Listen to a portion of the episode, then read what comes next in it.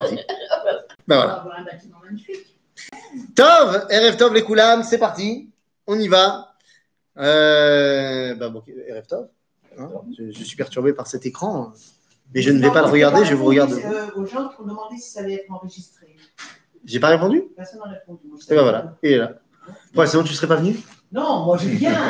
Mais les gens ont posé la question. Je ben ne peux voilà. pas leur répondre, ne sachant raison, pas. t'as raison, t'as raison, t'as raison, t'as raison. Tu T'as raison. pas. On sait Tu sais pas, tu réponds pas, on sait pas, on sait pas. Euh, mais oui, oui, on va essayer de continuer à enregistrer pour nos amis euh, corélégionnaires de Gaulle qui ne pourraient pas venir au cours.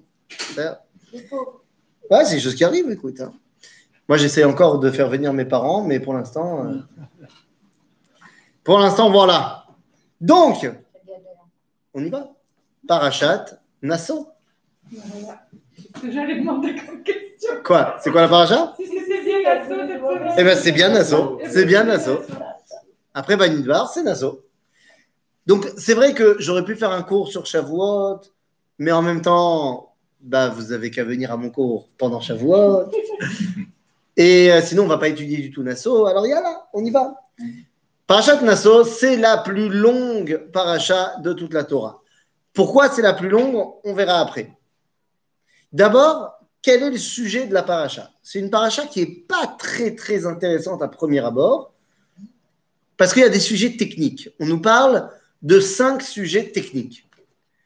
Et on se dit, bon, bah, d'accord, bah, il faut les faire, machin. mais en fait, eh bien, elle rentre totalement dans le prisme général du livre de Bamidbar. Bamidbar, c'est le livre du chemin, et donc du balagan. Eh oui, qui dit chemin, qui dit ça bouge, dit ça se casse. Ça se casse. Ben oui, évidemment. Est-ce qu'il y a des gens ici qui ont déjà fait des travaux dans leur maison? On est d'accord que quand c'est sur les plans, c'est parfait. C'est-à-dire que la maison sur les plans, et en plus si elle est modélisée en 3D par euh, logiciel ordinateur, elle est magnifique. Mais il y a toujours un truc. Et dès que le câblage y commence. C'est bizarre. Le, le plan, il est, le plan, il est euh, euh, Begeder Amlatza, tu vois. C'est- C'est c'est euh, c'est optionnel le plan. Et tout d'un coup, là, il y a un problème, là, il y a un problème, il y a un problème. Nous, nous, quand on a fait les travaux, il y avait, euh, on avait prévu de faire un grand espace euh, pour faire un grand salon, machin. Et il commence à et tout d'un coup, il y avait une poutre porteuse qui n'était pas sur le plan et qui vient de se dévoiler en plein milieu. Bon, bah voilà, bah écoute, il va falloir arranger, il va falloir un truc, machin. En malasot. Quand tu avances, c'est pas comme c'était prévu. Et en général, c'est aussi le balagan. Moi, je me souviens de l'été 2003. C'est ah, ça, je peux pas- c'est pas ça que je me rappelle. Tu n'étais pas né encore. C'est gentil. C'est gentil. C'est gentil. C'était ma dernière année, mon dernier été en France. Et c'était donc également mon dernier camp EI. Euh, parce qu'après, je partais en Israël. Et c'était le 80e anniversaire des EI. Et je me rappelle qu'il y avait une grande épreuve. Parce que, alors, pour le 80e anniversaire, tous les, tous les camps étaient réunis pendant deux jours, trois jours, je ne sais plus, deux, deux, trois jours, un endroit dans le sud de la France. Et pour tous les, les tranches d'âge, il y avait des, des épreuves qui devaient réunir tout le monde. Moi, j'étais à ce moment-là animateur des enfants, des bâtisseurs, des 7-11 ans, et il y avait une grande course qui avait été organisée, une course d'orni. Or- orni, quoi ça? Objet roulant non identifié. C'est-à-dire que, fabriquer, voilà, voilà, fabriquer. sur le camp, avant qu'on arrive euh, à l'endroit de la réunion, il fallait que chaque camp construise un objet roulant non identifié et pour faire la course avec. Je te vois venir. Et donc, bah moi, je m'étais proposé pour être le responsable de ça. Et euh, oui, bah comme tu dis, t'imagines que j'ai une idée incroyable. Je me suis dit, on va faire une moto. On a construit du bois, avec du bois, on a fait un truc super. C'était très joli en plus. Et pour les roues, que c'est quand même assez important, j'ai eu une idée qu'il faut admettre a été très mauvaise. Je me suis dit, on va faire des roues en béton. Quelle idée. Oui, je ne sais pas pourquoi. Parce qu'en en fait, j'avais trouvé des pneus, mais je me dis, mais comment je vais trouver le truc pour faire tenir le pneu? Ah, ouais, ouais. Donc, je me suis dit, je vais faire, je vais mettre un rondin de bois au milieu, et je vais couler du béton autour, ça fera rond avec le pneu, et comme ça, c'est bien. Ça a marché. C'était bien rond et tout. Le seul problème, c'est qu'il y avait un détail que j'avais pas pensé. C'est que le. Non, ça a pris, ça a pris et tout. Bah, c'est que le jour J, il fallait mettre l'ornie dans le bus. Parce qu'il fallait aller de notre terrain de camp à. Donc d'abord, il fallait tout démonter, parce que notre truc était monté et tout machin, donc il fallait tout démonter, et puis il fallait bouger les, les deux roues en, en béton. Donc on, a- on s'est mis à 12 et on y a réussi, et finalement, quand on est arrivé sur place, on a dû tout remonter, on a réussi, mais sauf qu'à ce moment-là, il fallait pousser le truc, et pousser avec les roues en béton, c'était... euh, Donc autant te dire qu'on a perdu. D'autant plus que au moment T, il y a un, élément qu'on ne nous avait pas dit, c'est qu'il fallait mettre un enfant sur le... Plus. Donc j'ai pris l'enfant le plus petit du, du camp et je l'ai scotché avec du scotch sur le. Je lui ai dit écoute, on sait jamais, euh, on a perdu. L'enfant aussi. Mais Kitsour, rien ne marche comme c'était prévu. Et c'est ça le livre de Bamidbar. Le livre de Bamidbar, dans la paracha de Bamidbar, on met en place le terrain, on a compté chaque tribu, on a dit où elle se place pour avancer. Sauf que voilà, la paracha de Nassau commence les problèmes. Et les problèmes, eh bien, il y en a dans chaque catégorie. Il y a des problèmes que ressent l'individu. Ensuite, il y a des problèmes que ressent le collectif, et c'est-à-dire le peuple juif, et également face aux nations.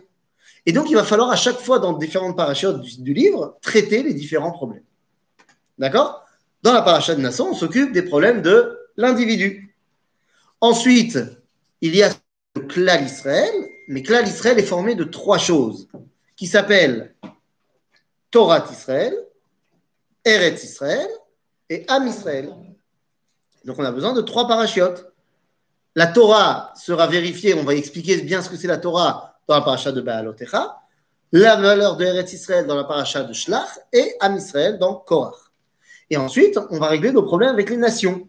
Seulement avec les nations, on a deux sortes de relations, soit au niveau politique, qu'on va gérer dans la paracha de Chukat, soit au niveau spirituel, qu'on va gérer dans la paracha de Balak. Et une fois qu'on a réglé tout ça, on peut faire un décompte à la fin des problèmes, paracha de Pinchas, on recompte les Israël, et arrivent les deux dernières parachutes, Matot Masé, qui sont le sevrage du désert pour la préparation à l'entrée en Israël. Donc ça, c'est le plan général du livre de Bamidbar. Nassau, c'est donc les problèmes de l'individu. Maintenant, avant de rentrer dans les problèmes de l'individu en proprement parler, comment commence la paracha? La paracha commence, la paracha commence euh, avec les deux derniers fils de Lévi. Parce qu'en fait, on a terminé la paracha de Bamidbar en disant que Lévi, il avait trois fils, donc trois familles, Kehat, Gershon ou Merari. On a compté les gens de Kehat et on a dit ce qu'ils faisaient. C'est-à-dire que c'est eux qui portent dans le désert les clés à Kodesh. C'est quoi les clés à Kodesh? C'est les ustensiles du service divin, à savoir la menorah, Aaron Abrit, euh, la table de- des pains, Misbeach Aktoret. C'est eux qui portent ça. Et on a laissé Gershon ou Merari pour notre paracha. C'est un peu bizarre, parce que c'est comme si on avait vraiment coupé au milieu. C'est-à-dire, soit tu me dis dans- les trois dans Bamidbar, soit les trois dans Nassau. Pourquoi est-ce que tu as coupé? Eh bien, tout simplement parce que ce que porte Kehat, ça ressemble à la paracha de Bamidbar, c'est-à-dire stable, fixe, bien ordonné, éternel. Et oui, puisque les clés à Kodesh, on va les utiliser tout le temps dans le Beth Amikdash, alors que Merari et Gershon, Gershon ou Merari, eux, ce qu'ils portent, c'est les trucs qui ne vont être utilisés que dans le Mishkan. C'est-à-dire, ils portent l'un les tentes, les pots qui forment les tentes du Mishkan, et l'autre les piliers. Mais tout ça, quand on va arriver en Israël et qu'on va construire le Beth Amikdash, on s'en sert plus. Donc, si vous voulez, Gershon ou Merari, ils ont un boulot à remplir, mais qui est uniquement temporaire. Eh bien, temporaire, c'est comme les problèmes. On a besoin d'un remède, mais c'est temporaire. Bezrat Hashem, un jour, vous enlèverez vos masques. C'est le but du jeu. C'est que le masque est important à un moment donné, mais il faut savoir aussi l'enlever. Et donc, Gershon ou Merari arrivent dans notre paracha de Nassau, puisque la paracha de Nassau est là pour régler les problèmes. Alors, quels sont les problèmes? J'ai dit, il y a plusieurs styles de problèmes, plusieurs petites histoires techniques qui sont mentionnées dans la paracha pour faire face à différents styles de problèmes. Le premier qui est mentionné, c'est... Hein C'est non, ce n'est pas le premier, c'est le troisième. Le premier qui est mentionné, c'est celui qui serait tsaroua ou zav, celui qui serait atteint de lèpre. Vous savez, la lèpre à l'époque. Alors, on nous dit que celui-là, qui serait atteint de la lèpre, eh bien. Il doit sortir du camp d'Israël, s'écarter. Ben non. Comment ça se fait qu'il a reçu la lèpre, la tsarat? Il y a plein de façons de recevoir la tsarat, mais le mainstream de pourquoi on reçoit cette euh, maladie qui n'est pas vraiment naturelle, c'est quoi? La shonara. Maintenant, avant d'aller plus loin dans l'explication, dans la, dans, la, dans la réflexion religieuse moderne, on pense que tous les problèmes peuvent être réglés en devenant un peu plus religieux. C'est comme ça que les rabbins y pensent. Est-ce que vous avez déjà entendu, moi j'ai entendu ça une fois, euh, j'étais dans le bureau du Rav Cherki et il y a quelqu'un qui a téléphoné pour poser une question. Et euh, donc quand j'ai entendu que la personne voulait poser une question, j'ai dit au Rav, euh, je sors. Il m'a dit non, non, non, non, Tilmad. Alors je suis resté, j'ai écouté la discussion, il a mis sur haut-parleur et j'ai écouté la discussion. Alors, c'était une dame qui, avait un grand problème au niveau de l'éducation des enfants. Elle dit, je ne sais pas quoi faire. Euh, mon mari, il est chazan à la synagogue. Et je ne sais pas comment faire. Moi, je ne peux pas venir à la synagogue parce que j'ai d'autres petits-enfants à la maison. Et mon fils, qui a 8-9 ans, je ne sais plus quel âge il avait dit, euh, je ne sais pas comment faire pour euh, faire en sorte qu'il reste euh, à la synagogue. Mon mari, il ne peut pas s'en occuper parce que bah, il est chazan. Et, euh, et très souvent, eh ben, il sort, il va jouer avec ses copains et machin. Comment lui faire aimer la tfila euh, si je ne peux pas m'occuper de ça? Je pensais que le rabbin allait lui dire, bah, écoutez, euh, ce que j'avais déjà entendu d'autres rabbins venant d'une petite ville de France, du nord-est de la France, euh, de dire bah, que si jamais il reste bien à la tfila, eh ben, il aura un bonbon, il aura un truc, genre tu lui donnes une carotte. Et à un moment donné, bah, il viendra sans la carotte. Et c'est pas du tout ce que j'ai entendu. Il a dit, le Rav Cherki a dit, euh, mais quel est le problème s'il sort? Il dit, bah, comment est-ce qu'il va apprendre l'importance de la tfila il lui a dit, d'abord, le fait qu'il voit que son papa, il est prêt à travailler pour le tzibour toutes les semaines, et des fois ça lui coûte, et des fois il est enroué, et des fois il est trucs, mais il voit que son papa, il est tout le temps prêt à servir le tzibour pour l'importance de la tfila, ça fait un, enseignement qui est beaucoup plus important que de rester à côté de lui et lui mettre le doigt pour bien suivre le truc. Ça, c'est Aleph. Deux, il a dit Zechashuv me'od me'od. Chez Amakom, chez la Tfila, donc Beta Knesset, ne soit pas Beta Kele. C'est très important que l'enfant, il kiffe venir à la synagogue. Mais il va jouer avec ses copains. Mais c'est très bien qu'il aille jouer avec ses copains. Qu'il aille jouer avec ses copains. Il y a un moment donné hein, où il viendra avec ses. C'est quand au début bah, Au début, c'est quand tout le monde dit Kohanim. Alors il viendra parce que c'est un kiff de venir sous le talit et il rigole et tout ça. Alors il viendra. Et puis à un moment donné, il aura aussi envie de montrer à son papa qu'il sait bien faire la tfila pendant cinq minutes. Mais qui veut, il, sort après, qu'il sorte. Elle dit des fois, hein, pour que la tfila soit plus objective, plus vraie, il vaut mieux pas être dans la synagogue. On remarqué Non, ça c'est pas, c'est- pas ça qu'il voulait dire. Ça, c'est exactement. Mais c'est vrai. Bien sûr. à la maison. Nous aussi, à la synagogue, on a un grand jardin derrière la synagogue pour que les enfants ils puissent aller jouer. Mais c'est fondamental. Maintenant, attention, euh, venez pas dire que je pense que c'est bien de ne pas venir à la synagogue. Il faut venir à la synagogue. Mais des fois, et quand tu es un enfant, c'est sûr que ça rentre en ligne de compte, eh bien, des fois, trop rapprocher, c'est écarté. C'est-à-dire que des fois, pour le rapprocher, il faut l'écarter. Atsaroua, celui qui aurait dit donc du Lachonara, il a un grand, grand, grand problème. C'est quoi son grand problème? Son grand problème, c'est qu'il a une incompréhension globale de ce que c'est que la Kedusha. Parce qu'il a utilisé l'élément le plus kadosh de la création et il l'a détourné. La parole. C'est un problème dans la parole. Or, Dieu a créé le monde par la parole. Il n'y a donc pas de plus grande Kedusha que la parole. Toi, tu utilises la parole n'importe comment. Semble-t-il que tu ne comprends pas vraiment ce que c'est la Kedusha. Donc, on va t'en écarter un peu. On va t'en écarter un peu pour que tu comprennes que tu as perdu quelque chose.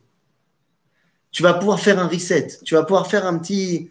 Ok, deux secondes. On va, on va se mettre à l'écart. On va réfléchir un peu. Et comme ça, tu pourras revenir. Et il sort pendant sept jours du Mahané. Histoire de dire que toute, euh, correct- tout, tout, euh, euh, réponse à un problème n'est pas forcément la proximité avec le Kodesh.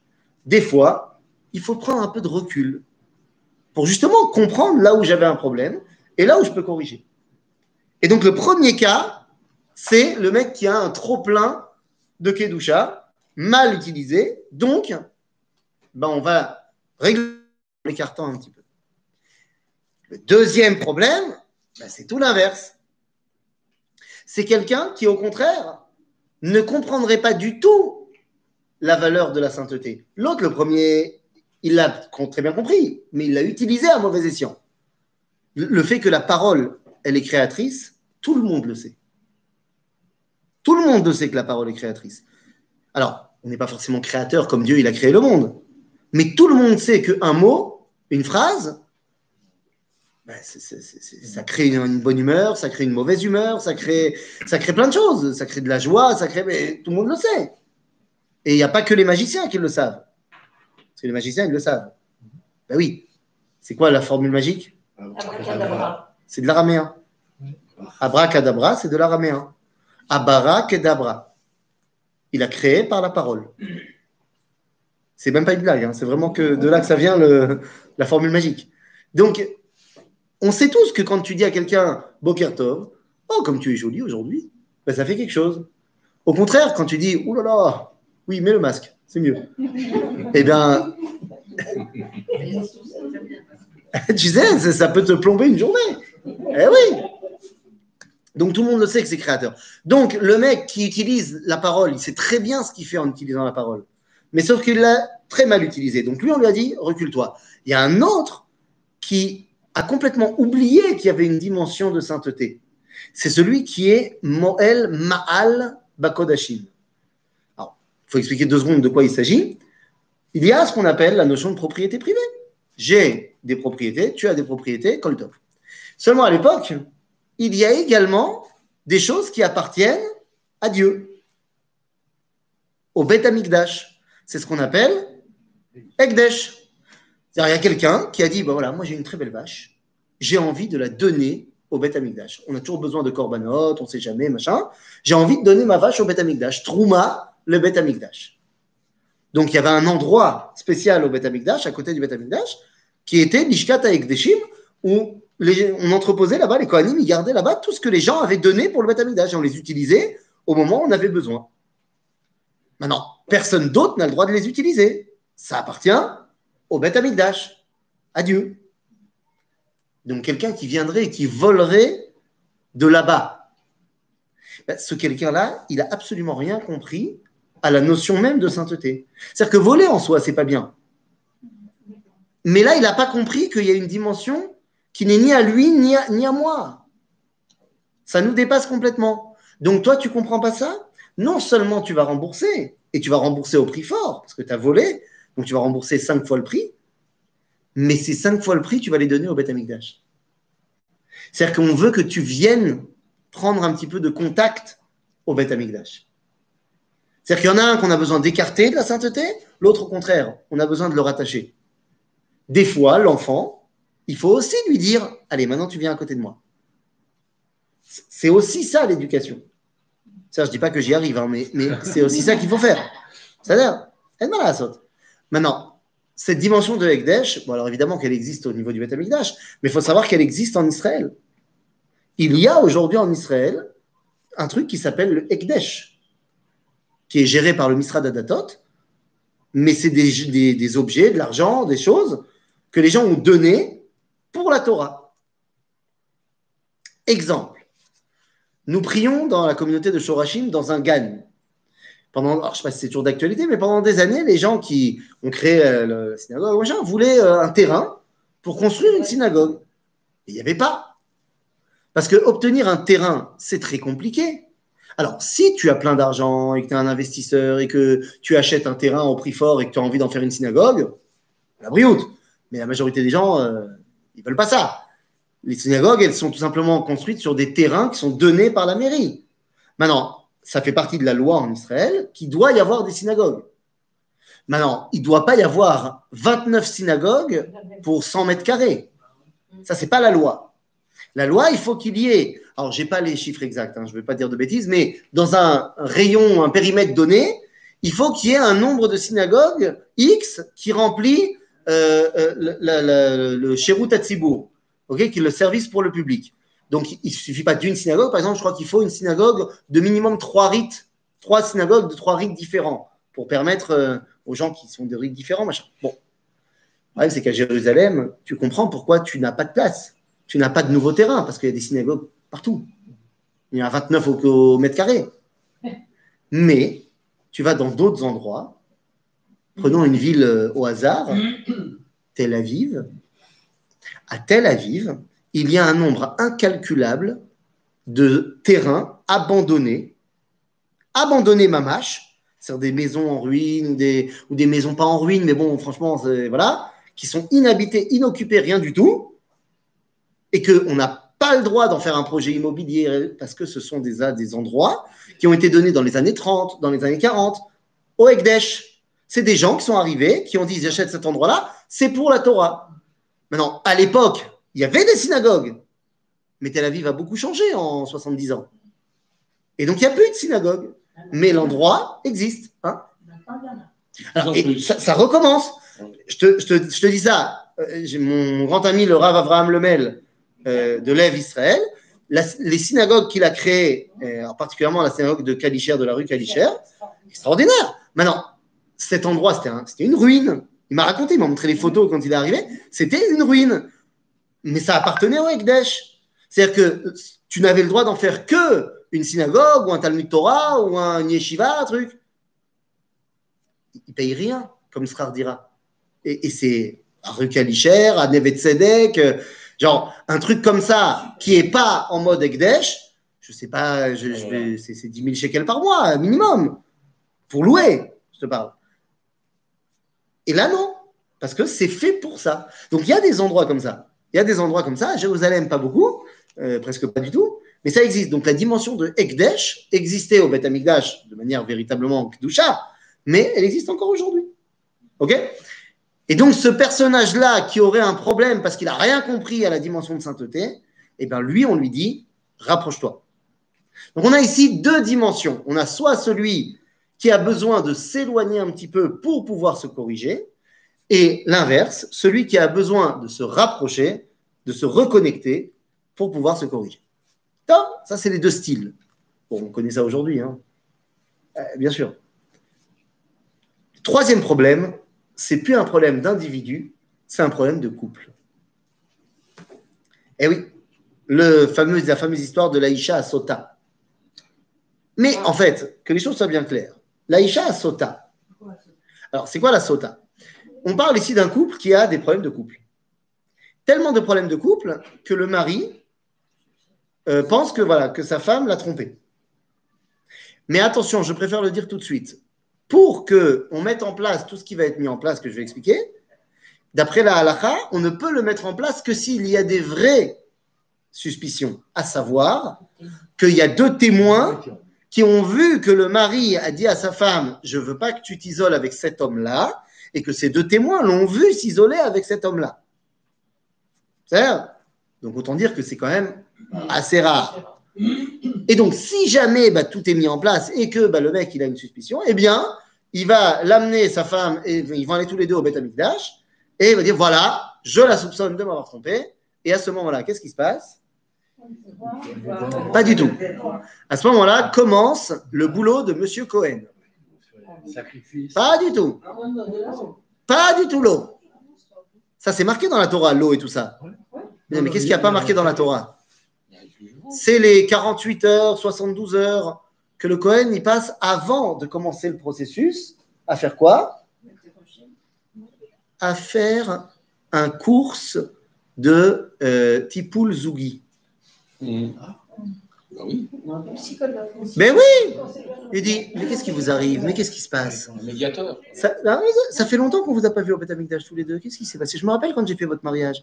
Qu'est- Qu'est-ce qui se passe? Qu'est-ce qui Et ce n'est que après que si jamais ça marche pas, alors y a tout un stratagème. On lui fait boire une, de l'eau bizarre et on écrit comme ça sur Sefer Torah, on efface et machin, on efface le nom de Dieu. Et si elle boit l'eau et qu'effectivement elle l'a trompé, alors son ventre gonfle et il explose et elle meurt. Mais attention, elle meurt pas toute seule. Le mec avec qui elle a couché, à l'autre bout de la ville, il meurt aussi. Ah bah oui, elle n'est pas toute seule à avoir trompé. Non, non, non, non, non, non. C'est elle, on la voit au. Mais t'imagines, il y a un mec qui est tranquille en train d'aller au chouk, et tout d'un coup, oh, j'ai mal au ventre Ah bah évidemment Eh ben oui Maintenant, le Rambam, vous le savez, c'est pas vraiment le plus grand mystique du judaïsme. Et le Rambam va nous dire sur cette mitzvah-là, il dit, c'est la seule mitzvah où on demande un miracle. C'est pas, pas normal, cette histoire. Maintenant, qu'est-ce que ça veut dire, cette histoire? Pourquoi on a besoin de faire tout le stratagème au Beth Amikdash Parce que semble-t-il que ce couple-là, ça fait longtemps qu'il a oublié pourquoi il s'est marié. Pourquoi on se marie dans le judaïsme? Alors, vous pouvez me dire, pour faire des enfants, fonder une famille, fait, c'est mieux que juste pour euh, assouvir des besoins charnels, mais je ne pense pas que ce soit l'idéal. Pourquoi tu veux faire une famille? Pourquoi il y a cette euh, Ish Veisha et donc la famille qui va derrière Eh bien, c'est simplement parce que l'homme et sa femme, ensemble, ils dévoilent Dieu. Zahu Shrina Benehem. C'est-à-dire qu'il n'y a rien dans ce monde qui dévoile plus le Créateur, le Hachem Echad, qu'un homme qui s'unit à sa femme. J'ai pas besoin de vous faire un dessin. C'est Echad. Donc la dimension qui unit un homme et sa femme, c'est la capacité de dévoiler Dieu. Tout seul, tu peux pas. Un célibataire ne peut pas réussir à dévoiler Akadosh Baruch. Ça, faut le savoir. C'est pour ça que se marier dans le judaïsme, c'est une mitzvah. Maintenant, ça va encore plus loin. Parce qu'en fait, bah, ces gens-là, qui sont, quand ils se sont mariés, ils ont passé sous la roupa. Sous la roupa, on a fait des brachot. Et si vous, je ne sais pas si vous avez déjà remarqué, mais les Shiba brachot, elles ne parlent pas d'eux. Elles ne parlent pas du khatan et de la kala. On sort du khatan et de la kala et on parle de choses cosmiques.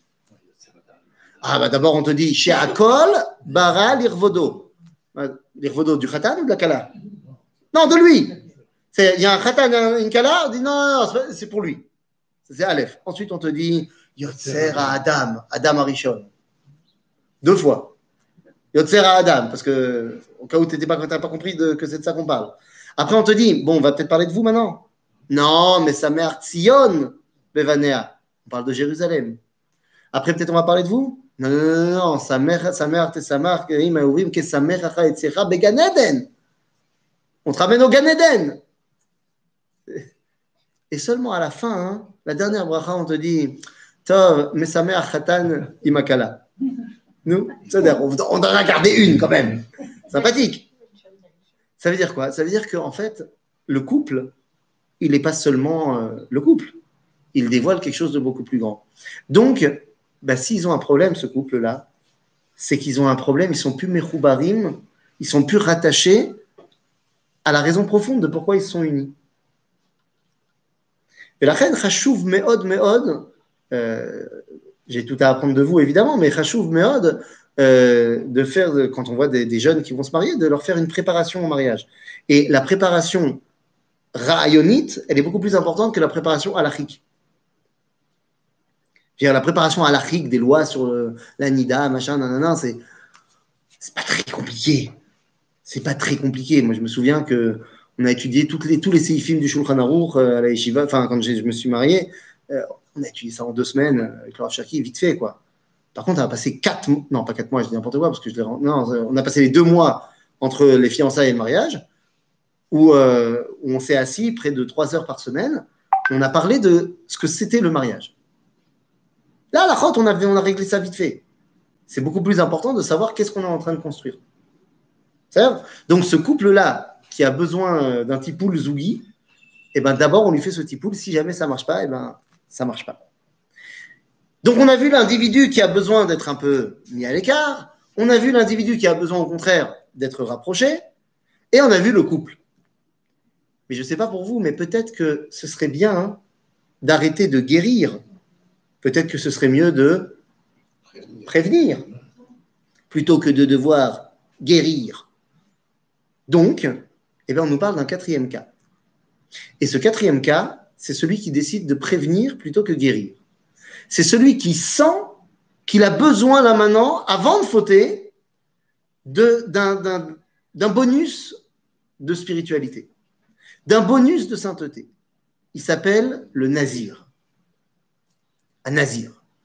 Alors, comprenez-moi bien, le nazir, volontairement, je ne le traduis pas parce que je ne saurais pas le traduire en français.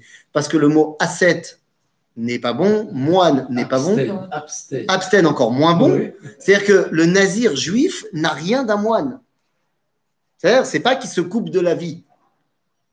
Chez nos amis chrétiens, euh, le moine, il se coupe complètement des plaisirs du monde et ça, machin. Voilà. Mais là, là, c'est- le seul truc qu'il peut pas faire, c'est bah, ne pas être en situation de manquer de vie. Puisque en fait, les lois du nazir, c'est plus ou moins les mêmes lois que le Kohen Gadol. Il n'a pas le droit de boire du vin comme les Kohanim qui n'ont pas le droit de boire quand ils sont en train de bosser au Beth Amikdash, parce qu'ils doivent être prêts à travailler, prêts à servir Dieu. Il n'a pas le droit de se euh, rendre impur comme le Kohen, parce qu'on veut qu'il reste rattaché à la vitalité tout le temps. Il ne se coupe pas les cheveux.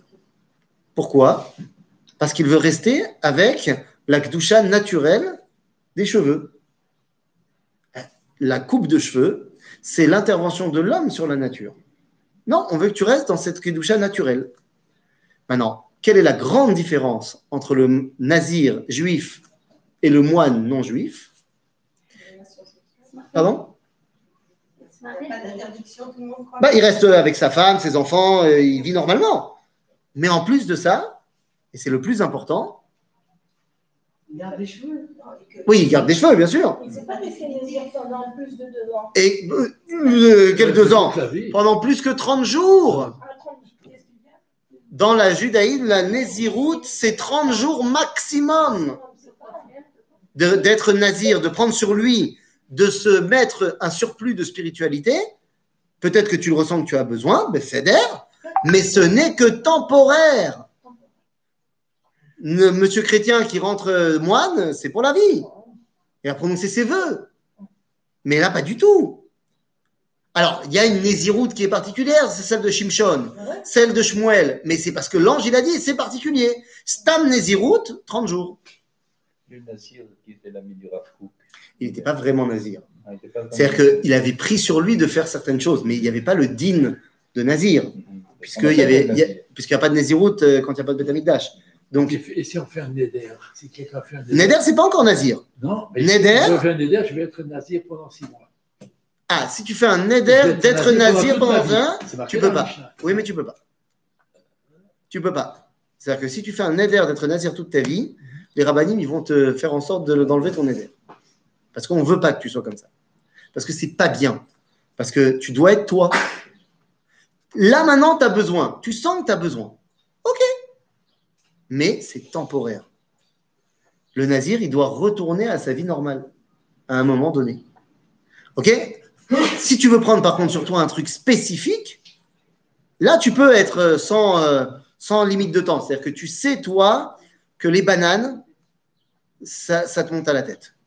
Tu sais que toi, quand tu manges une banane, tu finis par en manger 10 et tu as toujours mal au ventre. Alors tu dis, Anin Noder à la banane.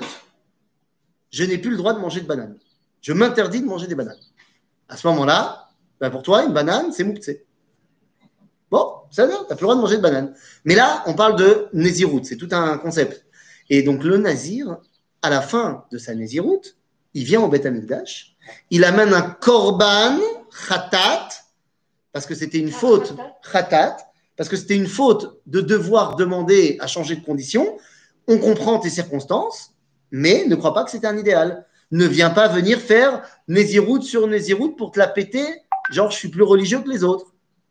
Et tu dois également couper tes cheveux.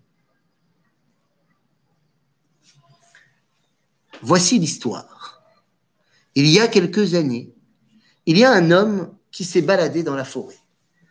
Il faisait chaud ce jour-là, oulala. Et donc, en arrivant dans la clairière, dans le milieu de la forêt, il a trouvé le petit ruisseau. Et comme il faisait tellement chaud, il a décidé de se désaltérer. Il s'est penché pour prendre un petit peu d'eau. Et là, tout d'un coup, il a vu le reflet de son visage dans l'eau. Il a vu qu'il était d'une beauté incroyable. Il était tellement beau qu'il a voulu enlacer cet objet du désir et il est tombé dans l'eau. Il ne savait pas nager et plouf, le narcisse. Et il est mort et il est devenu la fleur de lotus. Très joli. Ou de narcisse. Chez les narcisses. Ça ressemble, hein Ça ressemble, non, pas trop Chez les narcisses. Les fleurs et moi, ça n'a jamais été mon fort. La fleur de narcisse. Nous, il y a fait ou pas? Hein? Non, tragédie grecque. Il avait qu'à apprendre à nager, hein, le pauvre. Le problème, c'est que cette histoire-là, eh ben, on la retrouve dans la Gemara, dans le traité de Nédarim, à la page 9.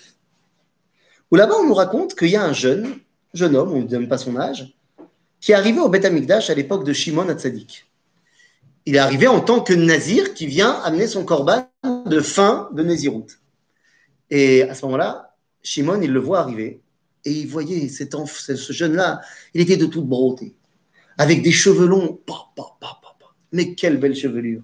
Et il le voit, il l'enlace et il pleure et il lui dit Béni, mon fils, ma raïta, la ayafeh. Il dit Mon fils, mais pourquoi t'as fait ça? Pourquoi t'es devenu nazir? Maintenant, tu vas être obligé de couper tes cheveux. Ils sont tellement beaux. En un mois? Non, bah non, tu vois bien que c'est quelqu'un qui, n'avait, enfin, qui Il a avait les cheveux longs euh, depuis longtemps. Là, c'est juste qu'une fois qu'il a terminé sa Néziroute, bah, il doit se couper les cheveux directement. Maraïta. Et là, le jeune lui dit Écoute, j'étais dans la forêt, il faisait très chaud, et je suis passé dans une clairière, et j'avais soif, il y avait un ruisseau.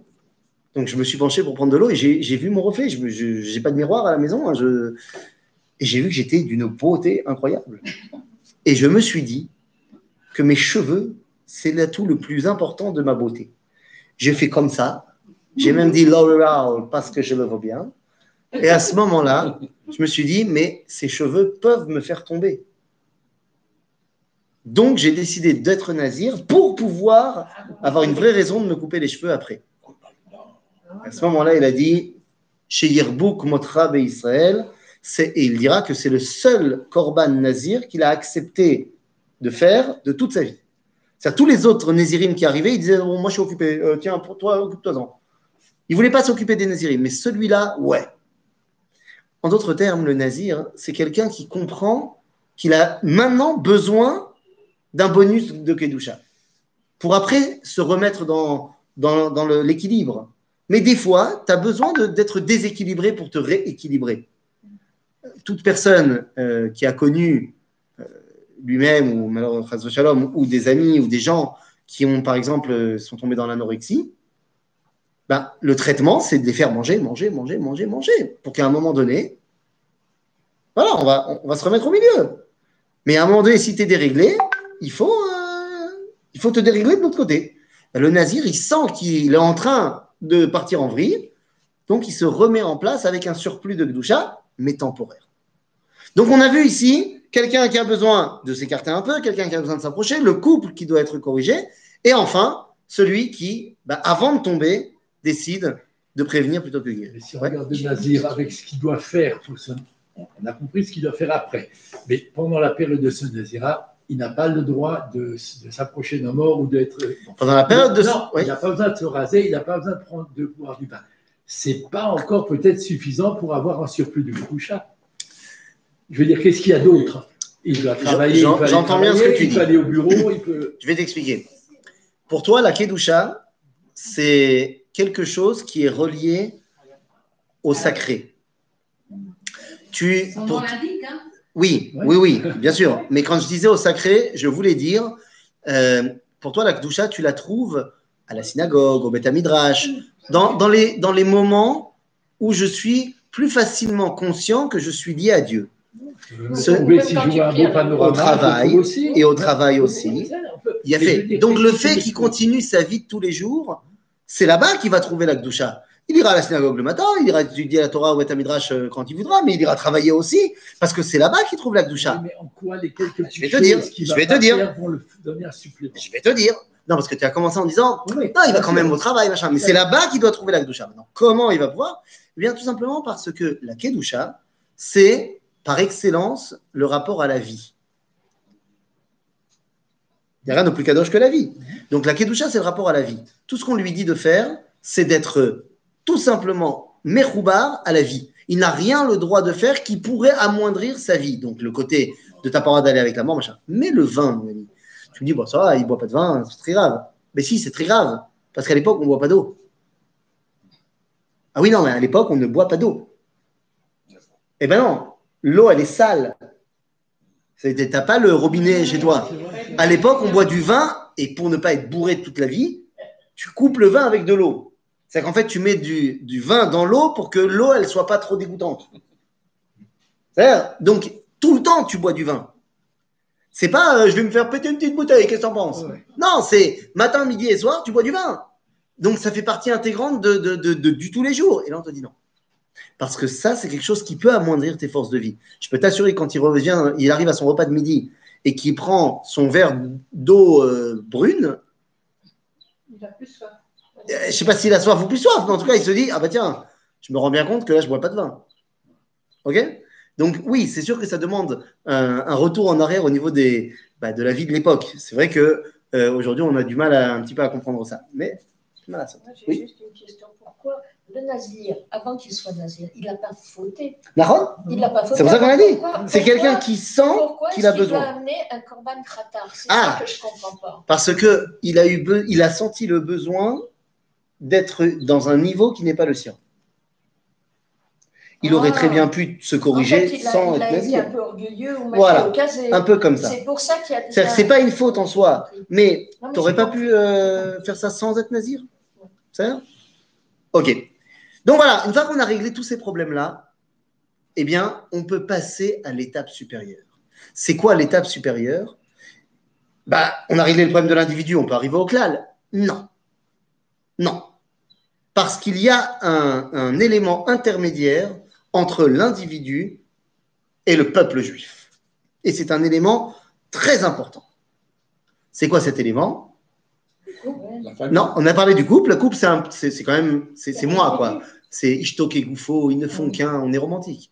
Non, non, le- le- l'étape intermédiaire, c'est ce qui va faire que la parachat Nassau, c'est la plus longue de toute la Torah. Non, C'est l'énumération de, chaque, de ce que chacun doit faire. ou Non, ça on a déjà fait. À la fin de la parachat Nassau, on fait l'inauguration du Mishkan. Et donc, eh bien, on va voir les douze chefs de tribu qui amènent leur korban de cadeaux d'inauguration au Mishkan, qu'on appelle korbanot amilouim. C'est chaque fois le même. C'est chaque fois le même. Cinq versets à chaque fois qui sont les mêmes et qui vont revenir douze fois. C'est long, et puis c'est pas des petits versets. On n'aurait pas pu dire le premier et ensuite marquer ils ont tous amené pareil. Ça, c'est sûr. Ça aurait été plus vite. Mais non. Et pourquoi non? Bien pour une raison très simple. Bien que j'ai amené les mêmes produits, tu comprends bien que le responsable de la tribu de Issachar, quand il amène ce qu'il amène, c'est pas du tout le même monde intérieur que lorsque le responsable de la tribu de Gad, il amène. Parce que on n'a pas du tout les mêmes euh, choses qui nous font vibrer chez Gad et chez Issachar. C'est deux mondes différents. Les tribus, c'est pas la même chose. On a chacun une spécificité. Oui, on est tous ensemble dans le peuple juif, mais on a des spécificités différentes et c'est bien. La preuve, c'est que tous ici, quand on fait la tfila, on dit Baruch ata Hashem, Eloheinu ve'Elohei avotenu. Avant de dire Elohei Abraham, Elohei Yitzhak, ve'Elohei Yaakov. Puisque Abraham, Yitzhak et Yaakov, c'est pareil pour tout le monde. Alors à quoi ça sert de dire Eloé Avotenu? De qui on parle? Quand on parle de Avotenu si on ne parle pas de Abraham, Yitzhak et Yaakov Eh bien, on parle de mon père, mon grand-père, mon arrière-grand-père. C'est-à-dire tout ce qui va me rattacher finalement à Abraham, Yitzhak et Yaakov. Mais ça passe par un prisme qui est le mien et qui est différent du tien qui va me rattacher à Dieu de manière différente. Parce que pour moi, je l'ai déjà dit, je vous l'ai déjà expliqué, parce que pour moi, Dieu, euh, il parle yiddish et il mange du gefilte fish. Chacun son image. Il peut pas être autrement. Alors que j'ai l'impression que pour toi, Dieu, il mange plus du couscous. Plus que le couscous. Et d'après, il Et de la bien sûr. Mais, non, mais il y a vendredi soir et il y a Shabbat matin. C'est- c'est- Et le poisson à sauce piquante, bien sûr. C'est Enmala Asot. On a des façons différentes de nous rattacher à Dieu et c'est Besséder Gamour. On a besoin de toutes ces facettes-là. Et donc, c'est pour ça qu'on avait besoin de marquer les 12 korban 12 fois, même si c'est le même. Parce que c'est le même, mais c'est pas le même. C'est pas du tout le même. Et en marquant cela, eh bien, on montre l'attachement que chacun a à sa famille, à sa tribu. Une fois qu'on a dit ça, alors on peut passer dans l'attachement au clan Israël, mais ça, ça sera pour la semaine prochaine. Ouais. Hop là.